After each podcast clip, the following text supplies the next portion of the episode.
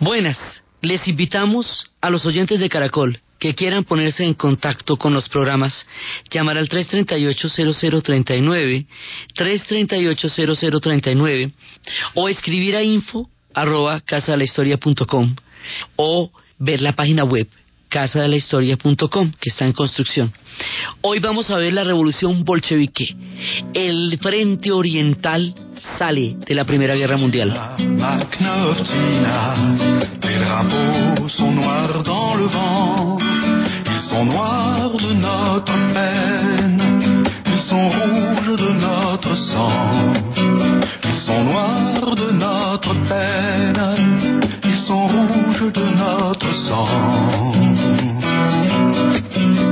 les monts et par les plaines, dans la neige et dans le vent, à travers toute l'Ukraine, se levaient nos partisans.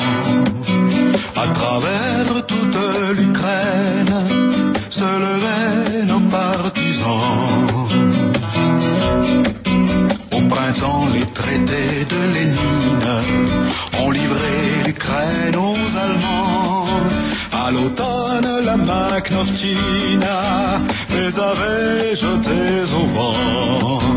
À l'automne, la Macnortina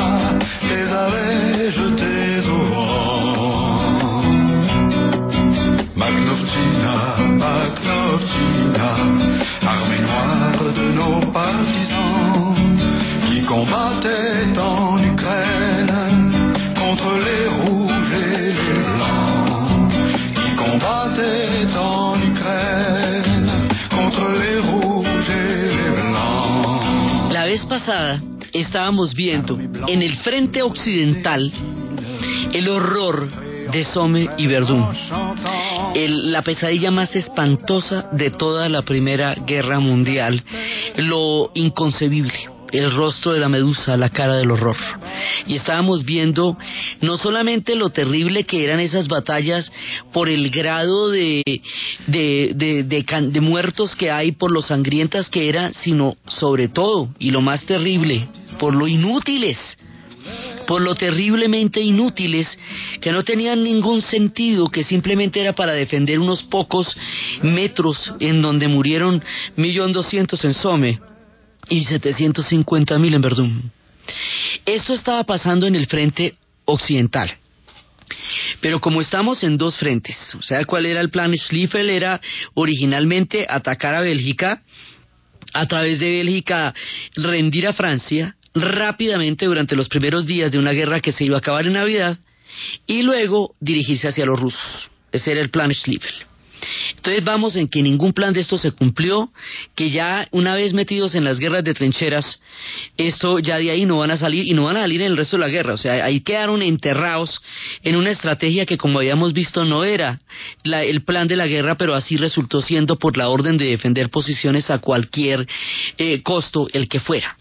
Mientras tanto, en el frente oriental, están pasando cosas no solamente de una extrema gravedad, sino increíblemente sorpresivas. La historia tiene acontecimientos que cambian para siempre el rumbo de los pueblos y ese acontecimiento va a tener lugar en el frente oriental. Resulta que en 1905 Rusia había perdido una guerra contra Japón, la guerra ruso-japonesa, y en ella había perdido toda la flota naval. Después, en 1905, hubo una gran huelga general en la fábrica Putilov. Y esa huelga, ese domingo de San Petersburgo, salieron los campesinos con sus mejores galas, vestidos, para pedirle al padrecito zar que les diera pan, que les diera abrigo, que tenían frío, que tenían hambre. El zar contestó con los cosacos que sobre una represión absolutamente gigantesca aplastó una rebelión que en ese momento no era sino un grito de desesperación. En ese grito de desesperación pasaron cosas como que hubo eh, la, la huelga del acorazado Potemkin, y lo, y, el archivo, y lo que fue Odessa, la población de Odessa fraternizándose con la flota del Potemkin y la rebelión en Sebastopol. Odessa y Sebastopol quedan en Crimea. Desde esa época quedan en Crimea. Entonces ahí se partió el ejército, la rebelión se dio de una manera desordenada en la medida en que no tenía una dirección, sino una ira contenida y una desesperanza muy grande.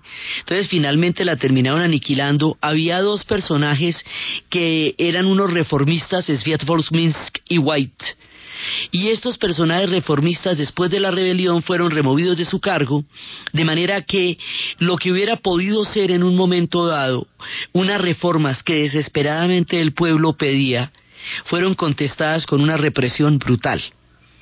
En ese momento el zar y la zarina estaban montados en un reality, una cosa delirante, que era el hecho de que el zarevich, el que habría de heredar el trono de, zar de todas las Rusias, tenía una hemofilia y los ataques de hemofilia eran durísimos y la zarina, alemana ella, Alejandra, había encontrado en este torbo personaje que era Rasputín, un aliado capaz de pararle los ataques de hemofilia a su hijo. A través de la curación de estos males cuando se presentaban, él empezó a ejercer una influencia sobre ella muy grande y ella a su vez ejercía una influencia enorme sobre Nicolás.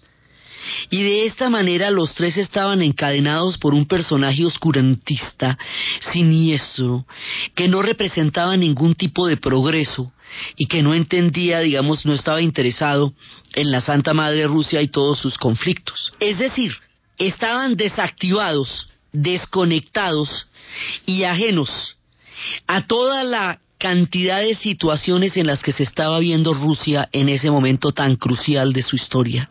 Estaban completamente eh, aislados de todo lo que estaba pasando, un poco como le pasó a Francisco José cuando, cuando Austria-Hungría hacía agua y el hombre no, no, no miraba realmente lo que estaba pasando. Un gobernante inepto en un momento crucial de la historia puede hacer un daño terrible a una nación. Entonces, este pueblo quedó reprimido, quedó hambriado, porque no se solucionaron los problemas de hambre ni de frío ni nada por lo cual fueron allá quedó en condiciones de rabia y de resentimiento porque al padrecito zar que le fueron a suplicar, dijeron, bueno, esta es la última vez que se le suplica al padrecito zar. Y después al padrecito zar no se le va a suplicar ya nada más. La siguiente vez lo van sacando de ahí y a ver.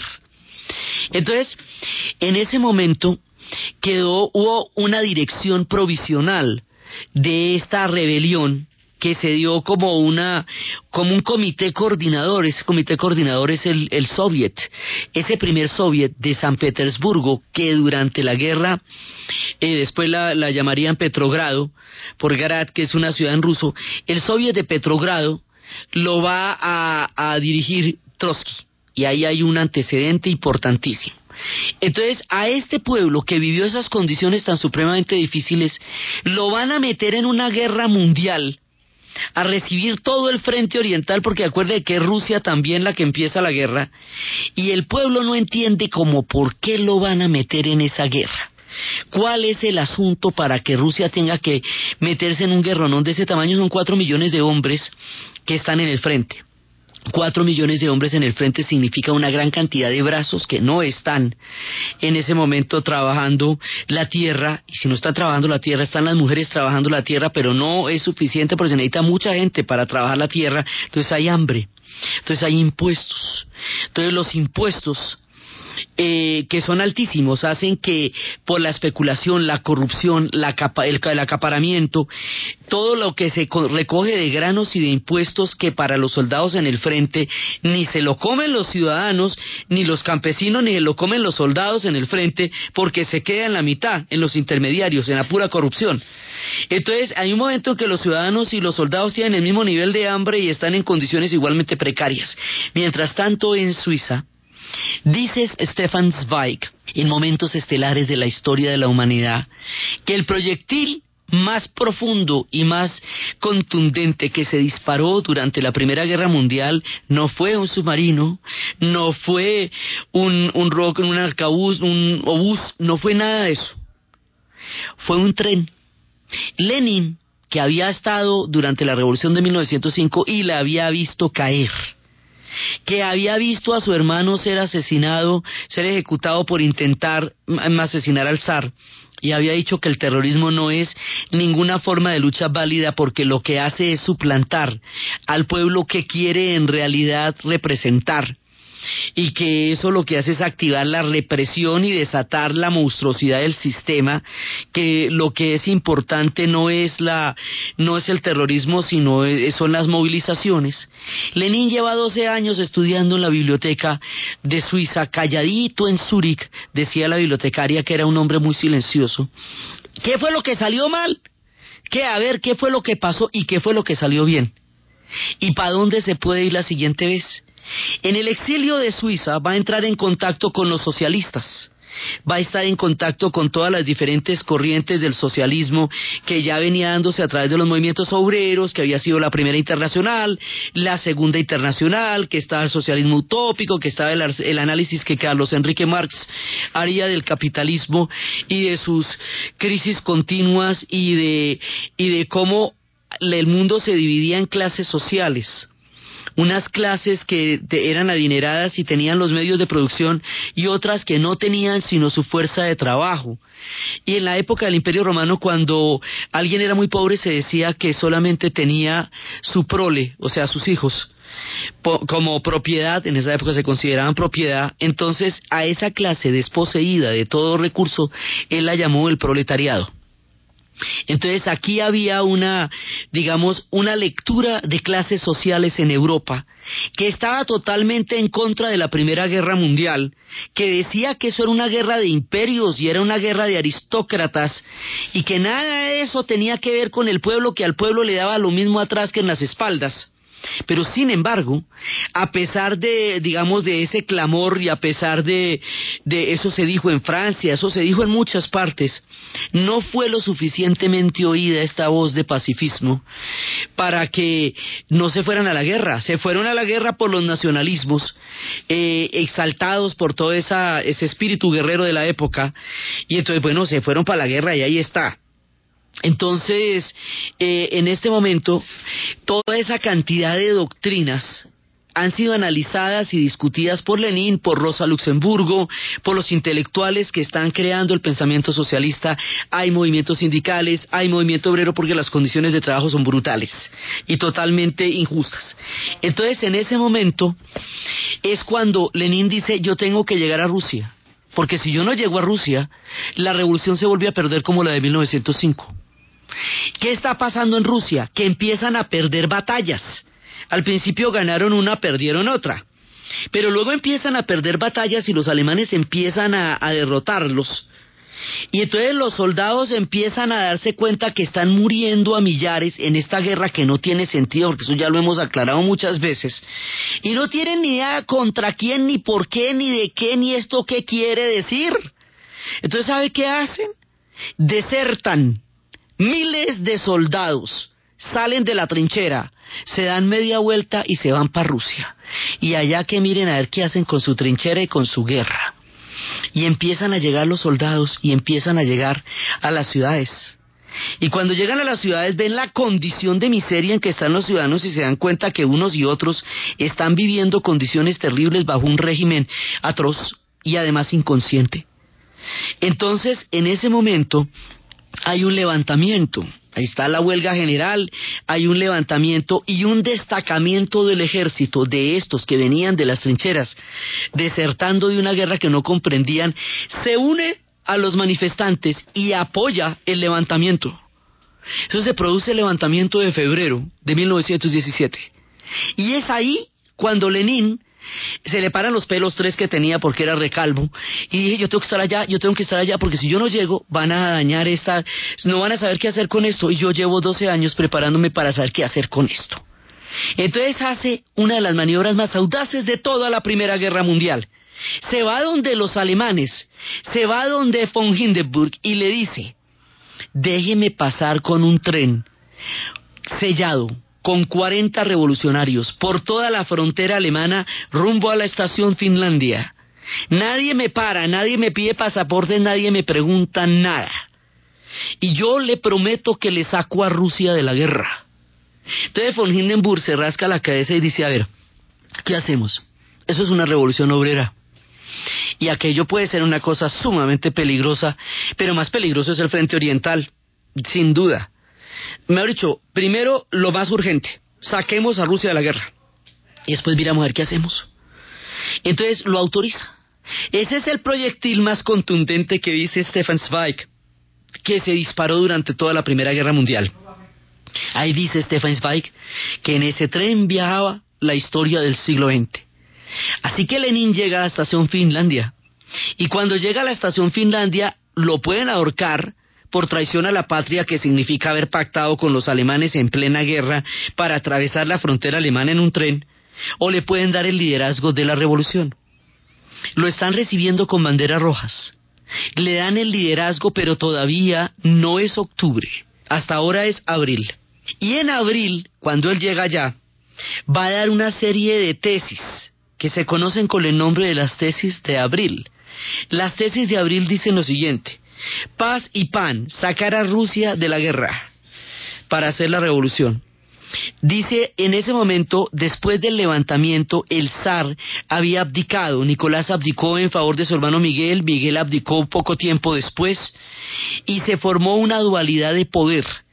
Por un lado estaba la Duma, que fue un pequeño parlamento que quedó después de la revolución de 1905 bajo el bando de Kerensky. Y por el otro lado estaban estos soviets que habíamos hecho en la primera, se volvió a formar un soviet. Entonces, frente a la dualidad de poder en las tesis de abril, Lenin dice, ningún apoyo al gobierno provisional, el de la Duma, el de Kerensky, todo el poder para el soviet. Eso es lo que significa esa frase.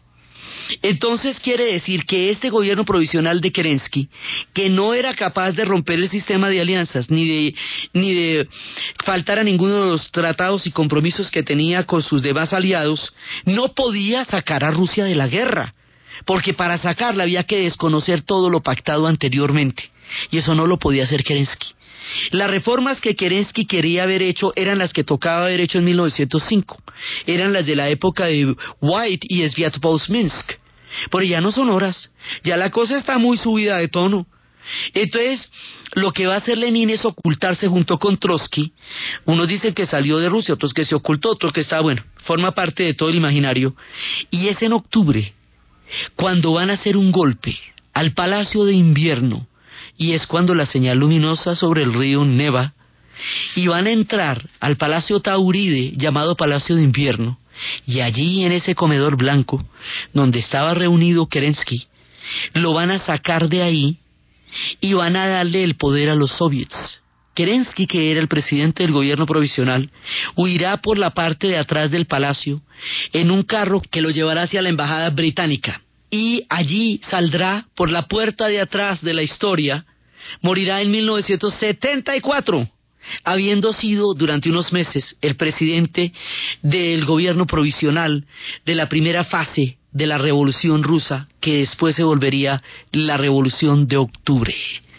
Y una vez que Lenin llega al Palacio Tauride, empieza la revolución de octubre, la revolución bolchevique, la revolución soviética, el gran cambio de la historia que va a alterar todo el escenario de la Primera Guerra Mundial y del mundo entero.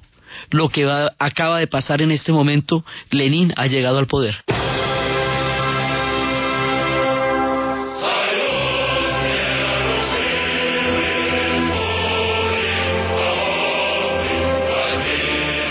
Que se caiga todo menos el amor. Internet de DirecTV. Da la hora en Caracol Radio. En Caracol Radio. Son las 11 de la mañana y 32 minutos.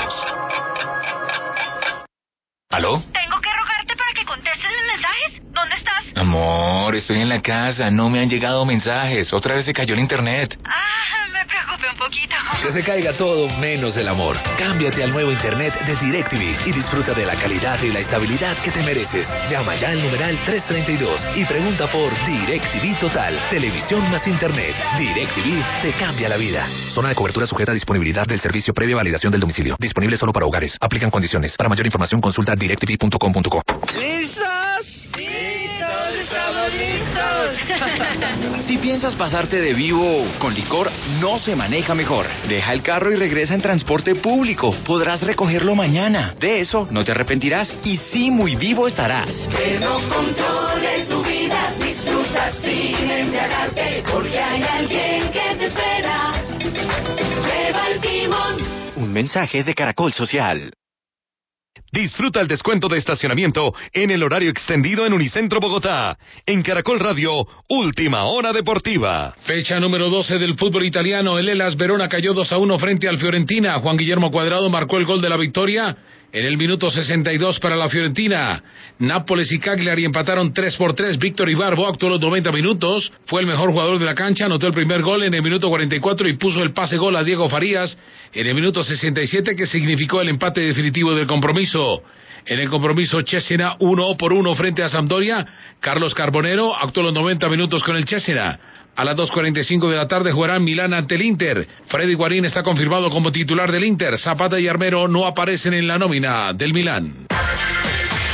En Macao, China, se celebró otro de los combates más importantes de la temporada boxística 2014. El ocho veces campeón mundial Manny Pacquiao reapareció venciendo por decisión unánime al norteamericano Chris Algieri. Fue una auténtica paliza la del filipino Pacquiao al norteamericano. Seis veces lo envió a la lona. Pacquiao no se subió a un ring desde el año 2012 y se mostró rapidísimo con centellantes combinaciones que explotaron en el rostro de Algieri. La decisión fue unánime. Dos jueces dieron 120-102. Todos los asaltos ganados por el filipino y el tercer jurado 119-103. El próximo año 2015, el mundo del boxeo espera ver el clásico entre Floyd Mayweather Jr. y el filipino Manny Pacquiao.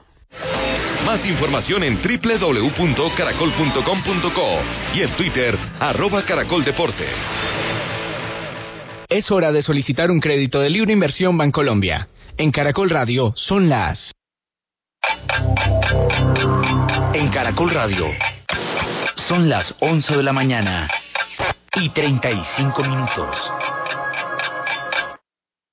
Cometa vuela por las nubes. Al bajar por la cuerda está María con su mamá, disfrutando el fin de semana. La mamá es operaria de una pequeña fábrica de confecciones, de la que es dueño don Raúl. La fábrica de don Raúl es una pyme y las pymes mueven tu sociedad. Él sabe que en Bancolombia encuentra financiación en pesos y dólares, en capital de trabajo, en descuento de facturas y en activos fijos para seguir contribuyendo al progreso del país. Grupo Bancolombia, le estamos poniendo el alma. Vigilado Superintendencia Financiera de Colombia. Si así te suena la llegada de la Navidad, cambia de ritmo. Ven a Unicentro Bogotá y disfruta de tus compras en nuestro horario extendido. Encuentra miles de opciones de entretenimiento y gusticos abiertos hasta las 12 de la noche. Sí, hasta las 12 de la noche. Y lo mejor, con descuento en el estacionamiento de 8 de la noche a 6 de la mañana. Mil pesos la primera hora de estacionamiento y dos mil pesos por cada hora adicional hasta el 31 de diciembre de 2014. Vive una Navidad como te la has soñado aquí en Unicentro Bogotá. Apetifor, producto natural. Apetifor mejora tu apetito. Apetifor mejora el apetito en niños y adultos. Calidad Natural Freshly. En productos naturales la primera opción. En Caracol Radio son las 11 de la mañana y 36 minutos. ¿Punto naturista? Gracias. Tiene Digestar Jalea con acción laxante, suave, blanda y placentera de Laboratorios Natural Freshly. Sí, señora. Tenemos la línea Natural Freshly. Digestar Cápsulas Forte y Digestar Fibra. Para otras afecciones, Apetifor, Venas Full, Gasof y Finacid. ¿Y Freshly Pausia Cápsulas y Fibofor Fibra con probióticos? Naturalmente. Natural Freshly. Tratamientos científicos con productos naturales. En productos naturales, la primera opción. Con el sello del Instituto Farmacológico Botánico. И родная отвечала, я желаю всей душой, если смерти, то мгновенной, если раны небольшой. А всего сильней желаю я тебе, товарищ мой, чтоб со скорою победой возвратился ты домой. Он пожал подруге руку, глянул в девичье лицо. А еще тебя прошу я, напиши мне письмецо. Но куда же напишу я? Как я Alemania твою le impuso unas condiciones bravas a Rusia. Le puso, digamos, le sacó todo lo que pudo. entonces la puso a abandonar parte de Polonia. Acuérdense que Polonia estaba repartida, ¿no? Entre Austria, Rusia y Prusia desde las épocas de Catalina. Había un pedazo de Polonia que estaba en manos de los rusos, esa la tiene que abandonar. También la puso a abandonar Curlandia, Le- Letonia, Estonia, a evacuar Ucrania y Finlandia. Entonces Trotsky firmó el tratado como representante del gobierno revolucionario. Este tratado fue muy criticado. Dijeron que había regalado pues la mitad de Rusia, que qué cosa, que tan arrodillado, que ese tratado tan humillante. Pero dijo, bueno, ¿quiere la revolución? Eso tiene un costo. Si yo no me puedo poner a regatear con los alemanes en este momento. Los alemanes aparentemente hacen un trato muy beneficioso, porque se quedan con unos territorios muy grandes, porque sale todo el frente oriental, entonces pueden concentrar toda la, toda la fuerza al frente occidental. Entonces empiezan a mover toda la, todos los ejércitos hacia el frente oriental, que ahora queda como un frente único, porque el frente oriental ha caído en el imperio austrohúngaro hace rato, se ha desmoronado, hace rato, rato, entonces todo está concentrado y será concentrado en el frente oriental. En el momento en que Rusia sale de la guerra, los Estados Unidos va a entrar a la guerra. Y la dinámica va a ser completamente diferente. Lo que pasa es que más adelante vamos a ver Alemania pierde la guerra. En lugar de y la pierde de una manera que no va a entender, porque aparentemente ganó con el Tratado de Brest-Litovsk, aparentemente pudo llegar. Y es en la negociación en la paz de Versalles, donde a Alemania le van a quitar lo que militarmente no había entregado. O sea, Alemania es que no fue derrotada en la guerra, sino que la guerra no, entre los Estados Unidos entraría después, ya lo vamos a ver, con el fin de equilibrar la cosa y terminar la guerra y parar la carnicería. Pero no es que Alemania en rigor la vaya a perder como tal. Al contrario, Alemania iba ganando la guerra, pues mire, logró vencer al Frente Oriental mediante un tratado. ¿Qué significaba ese tratado? Hacer un tratado por separado con Alemania.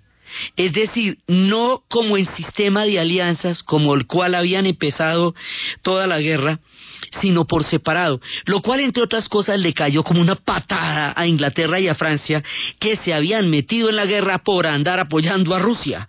Entonces dice, bueno, mire, nos metió en la inmunda y cuando ya estamos todos hasta el cuello de barro en las trincheras, se sale ella y nos deja aquí en una envainada, la cosa más tenaz con los alemanes y entonces llora.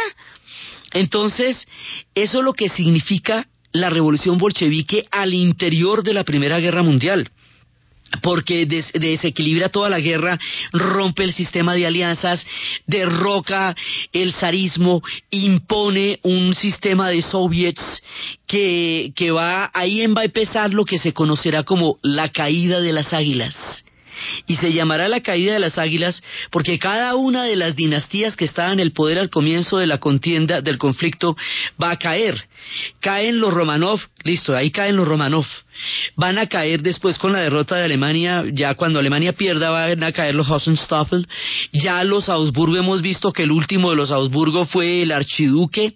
Así cada una de las dinastías que eventualmente también al final de la guerra caerá el imperio otomano de donde las dinastías de Otman y Murat y Bayaceto y todos ellos también encontrarán el final de sus días. Entonces todas las dinastías monárquicas que en ese momento reinaban en Europa van a caer y como la mayoría tenían símbolos de águilas, como era el caso del águila bicéfala que tenían los austrohúngaros, pues será entonces la caída de las águilas, porque Rusia también tenía un águila, la mayoría tenían águilas. Entonces, esto, digamos, nos cambia todo el panorama, cambia todo el escenario de la guerra, nos desbarata todo lo que habíamos hecho desde el principio, porque entonces donde me queda el tema de Serbia, y entonces qué va a hacer con Bulgaria, y entonces, ¿qué se va a hacer con todo ese combo por el cual empezó la guerra? Bulgaria se acaba de meter y, en contra de Serbia, y ahí es cuando Serbia la va a ver terriblemente mal. Estados Unidos no tenía ningún interés en meterse en esta guerra. Como para que Estados Unidos acababa de quitarle a México hacía muy poquito el 67.7% del territorio en el Tratado de la Alta California. Estados Unidos estaba consolidando ya su soberanía y construyendo el Canal de Panamá. Estados Unidos estaba consolidando todo su poderío territorial enorme por todas partes. Había comprado Alaska, se las había comprado a los rusos. Estaba regio. Y estaba regio allá en su parche tranquilito. Entonces no tenía ninguna necesidad de meterse a la guerra, pero empezaron a presionarlo y es por el hundimiento de Lusitania. ¿Pero por qué por el hundimiento de Lusitania? Si el hundimiento de Lusitania se da al, al principio de la guerra. Porque cuando hunden el Lusitania, Woodrow Wilson va para la primera elección. Meter a los Estados Unidos en la guerra para ser presidente de los Estados Unidos no era lo más popular. Pero ya en la segunda elección, en la reelección de Woodrow, para, ya para el segundo periodo, sí hacen valer lo del Lusitania. El Lusitania dijeron que era un barco de pasajeros y que había sido injusto hundir un barco de pasajeros. Después pudieron comprobar que sí tenía esas armas, de acuerdo con el sistema de espionaje alemán, que sí era un barco que tenía armas debajo de, de la fachada de pasajeros. Pero el hundimiento de Lusitania va a ser la, eh, digamos, el pretexto eh, pues Estados Unidos se mete en las guerras siempre cuando le hunden un barco. El Lusitania, Pearl Harbor, el, el, Golfo de Tonkin, siempre, digamos, es una constante. Entonces Estados Unidos se mete en la guerra y se va a meter en la guerra, pero no con el fin de ganarla o de perderla, sino de terminarla y de firmar una paz sin vencedores. Hay una cosa que es importante de la Primera Guerra Mundial que la diferencia mucho de la segunda. Uno no puede juzgar a la Primera Guerra Mundial con los valores con que se peleó la segunda, ni con la que se pelearían el resto de las guerras. Porque ahí no había buenos ni malos. No es que todos eran primos y los cancilleres todos eran aristócratas y todos eran de los mismos a la gente divinamente. Entonces ahí no había un eje del mal. Ahí no había una civilización versus barbaries y todos estaban en la misma barca. Ahí había intereses particulares, imperios que proteger, recursos de que apoderarse, tierras a las cuales meterse y había, digamos, había una gran cantidad de intereses económicos que eran los que primaban los que tenían las colonias las querían mantener, los que querían más querían tener más. No es que sea de democracias contra imperios, todo el mundo era un imperio. Inglaterra era un imperio, Francia era un imperio. Si ustedes miran el mapa del reparto de África después de la conferencia de Berlín, se van a dar cuenta que mucho más de la mitad del mapa era colonia francesa. Entonces los ingleses estaban a punto de llegar a su a, lo que decía Cecil Rhodes de una África inglesa del Cabo al Cairo de no ser por Tanzania que era en ese momento un territorio alemán. Entonces ahí había territorios en por ejemplo en Zambia que eran alemanes, Camerún que eran alemanes, Tanzania que eran alemanes. La gran mayoría era francesa, el mundo inglés estaba ahí por un lado en el África Oriental, pero también tenía un pedazo en Ghana entonces, los que tenían estas colonias querían conservarlas. Así todo el mundo es un imperio aquí.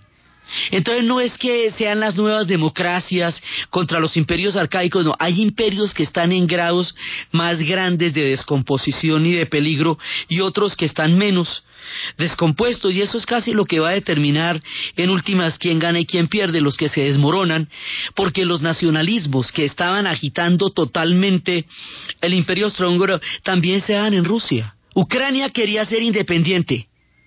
Y, y, lo mismo, o sea, problemas que estamos viendo ahora, 100 años después, ya existían en esa época. Estos levantamientos son en, en, Sebastopol y en Odessa y en Ucrania, sí, y eso queda en Crimea. Sebastopol y Odessa quedan en la península de Crimea y Ucrania desprendieron un pedazo ahí para entregársela a los alemanes.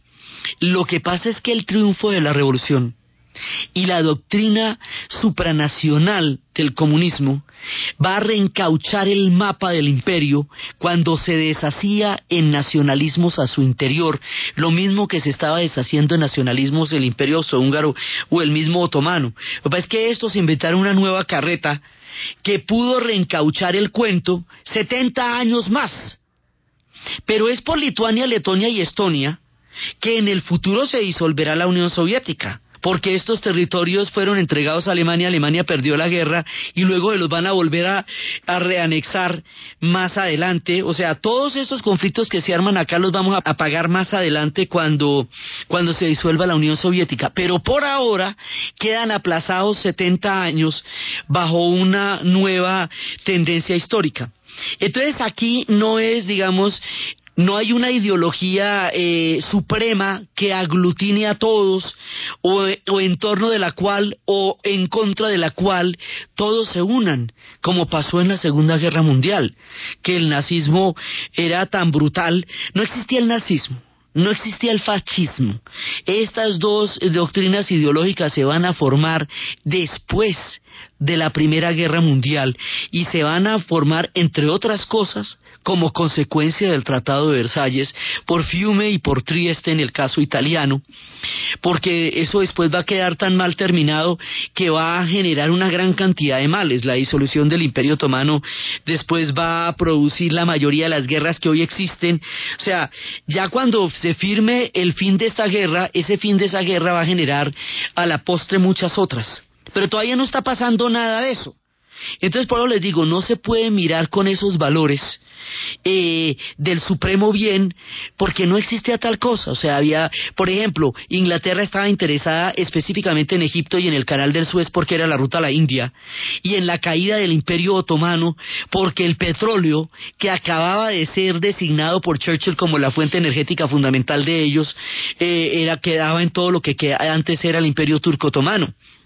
Entonces, entonces pues había intereses por el petróleo, había intereses por los recursos, había intereses por el mapa de África, había intereses por los territorios de los imperios que estaban cayendo y los pueblos que tenían imperios dentro de Europa, como era el caso del otomano y como era el caso del austrohúngaro y estaban deshaciéndose por dentro en los nuevos estados nacionales y Polonia que estaba repartida entre los tres.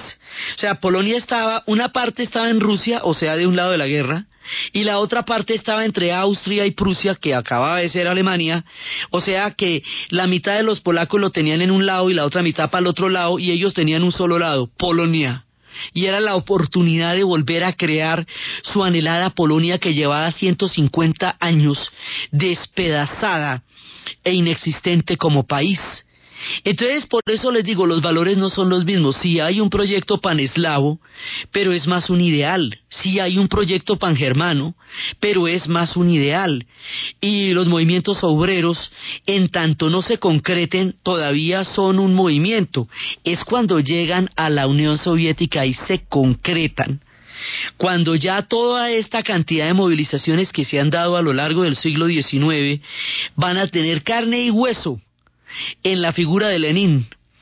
Si a Marx le hubieran preguntado eh, dónde sería la revolución y le hubieran dicho que era en Rusia, se había agarrado la cabeza a dos manos y hubiera dicho, no, allá no, porque la revolución estaba planteada para pueblos altamente industrializados como Alemania o como Inglaterra, que tenían unas economías tan grandes que repartiéndolas alcanzaba para todo el mundo. Pero una Rusia lacerada, desangrada, totalmente envuelta en la corrupción, con una gran cantidad de movimientos por todos lados, en el hambre, en la guerra, era el último lugar donde se le hubiera ocurrido a Marx aplicar la teoría. Además que Marx lo que hace es un diagnóstico de la economía de su tiempo. La forma en que ese diagnóstico de la economía y el movimiento obrero y el socialismo llegan al poder, ese pedacito de, de la, del análisis a la toma del poder, ese no lo, no lo había dicho nadie, ese, esa cartellita no estaba. Ese pedacito del dicho al hecho, ese es el que se inventa Lenin con la tesis del partido y con la toma de la, del Palacio de Invierno. Entonces son Lenin y Trotsky los que van a concretar toda una un movimiento obrero y revolucionario en una revolución que va a cambiar el destino de todo el mundo. Y esa revolución cómo va a ser a lo ruso con las características de los rusos, con todas las condiciones de los rusos. Que eso era el socialismo de Marx, no sabemos porque solo ganó allá. Sí, que si así era la cosa, ni idea, por eso se habla del socialismo real con respecto a los demás, porque el, que pasó y como fue, sucedió allí, en Rusia, y en ningún otro lado. La idea era que esta revolución iba a contagiarse por todo el resto de Europa, iba a estallar en Alemania, iba a estallar en Hungría, iba a estallar en Italia, hasta que toda Europa se hiciera socialista. La idea era que esto era una internacional. La idea era que esto era un movimiento supranacional que articulaba las sociedades por clases sociales y no por estados nacionales. Pero las cosas no van a suceder así, porque como von Hindenburg bien sabe que ahí iba una revolución obrera, cuando le tocó el turno a Alemania, mediante un golpe que se conoció como el Putsch espartaquista, que era el que lideraban Rosa Luxemburgo y Karl Liebknecht, él ya estaba preparado y logró dividirlos, entregarlos y desarticularlos del movimiento socialista, de manera que al movimiento socialista lo compró para las elecciones y a los espartaquistas los asesinó. Entonces, digamos, él, él ya sabía que le venía pierna arriba. Cuando llegó el momento en que esto le, tocara a los húngaros, los húngaros hicieron su propia revolución, pero no alcanzaron a detener, a, alcanzar los, los ejércitos de Austria que venían, que aunque estuvieran vencidos, eran suficientemente fuertes y no triunfó la revolución de Belacún, de sus consejos obreros allá en, en 1917, en los tiempos de la revolución también en el 18 y en el 19, los días venideros. Entonces, a la final, en cada uno hizo su intento, Italia también, pero en lugar de ganar el socialismo ganó el fascismo y, entonces no pudo triunfar la revolución obrera en Italia, de donde finalmente Rusia se va a quedar sola.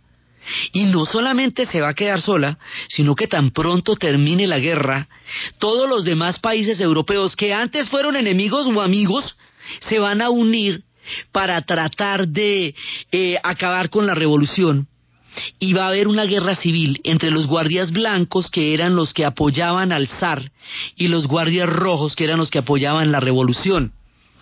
Y ahí, en ese momento, la figura del zar va a ser muy importante porque la figura del zar, mientras estaba la revolución no había problema. Ahí lo dejaron quietico en su finquita, él ni lo notaba, porque cuando, con lo involucrado que estaba con la situación, lo llevaron para una finca en Yekaterinburgo y allá quedó. Pero cuando estalla la guerra civil, en ese momento cualquier persona de la familia real, hasta el perro puede ser, se le puede nombrar un regente. Y la figura de un solo Romanov que vaya a quedar vivo no se puede manejar en un escenario de una guerra civil porque la Guardia Blanca puede tomar ese símbolo como un punto para hacer una contrarrevolución. Y es en ese momento cuando en 1918 deciden matar a toda la familia del zar. Y cuando viene la leyenda de Anastasia la que se salvó. Entonces lo que van a hacer es que todos estos países van a atacar a Rusia y Rusia no la no van a desmantelar la revolución, la van a fortalecer. De ahí va a salir el ejército rojo que va a comandar León Trotsky y lo que va a hacer es que se va a consolidar la revolución y es el único lugar donde la revolución va a triunfar, porque como les digo, cada uno de los demás países que estaban apostándole al proyecto revolucionario no lo van a poder concretar. Entonces, en ese momento eh, Rusia queda la única la única en la revolución. Entonces, el mundo queda con una nueva mirada completamente distinta, un proyecto revolucionario que antes no existía y que ahora tiene una forma y tiene un nombre, es la Unión de Repúblicas Soviéticas Socialistas. Y es Vladimir Ilich Ulyanov Lenin el que lo, el que lo lidera con Trotsky en la primera parte de la revolución. Y esta es la primera etapa hasta 1921, cuando a Lenin le van a pegar un tiro y va a quedar desactivado, no lo matan, pero sí lo descerebran y va a quedar desactivado y la revolución coge un rumbo completamente diferente al que inicialmente se planteó.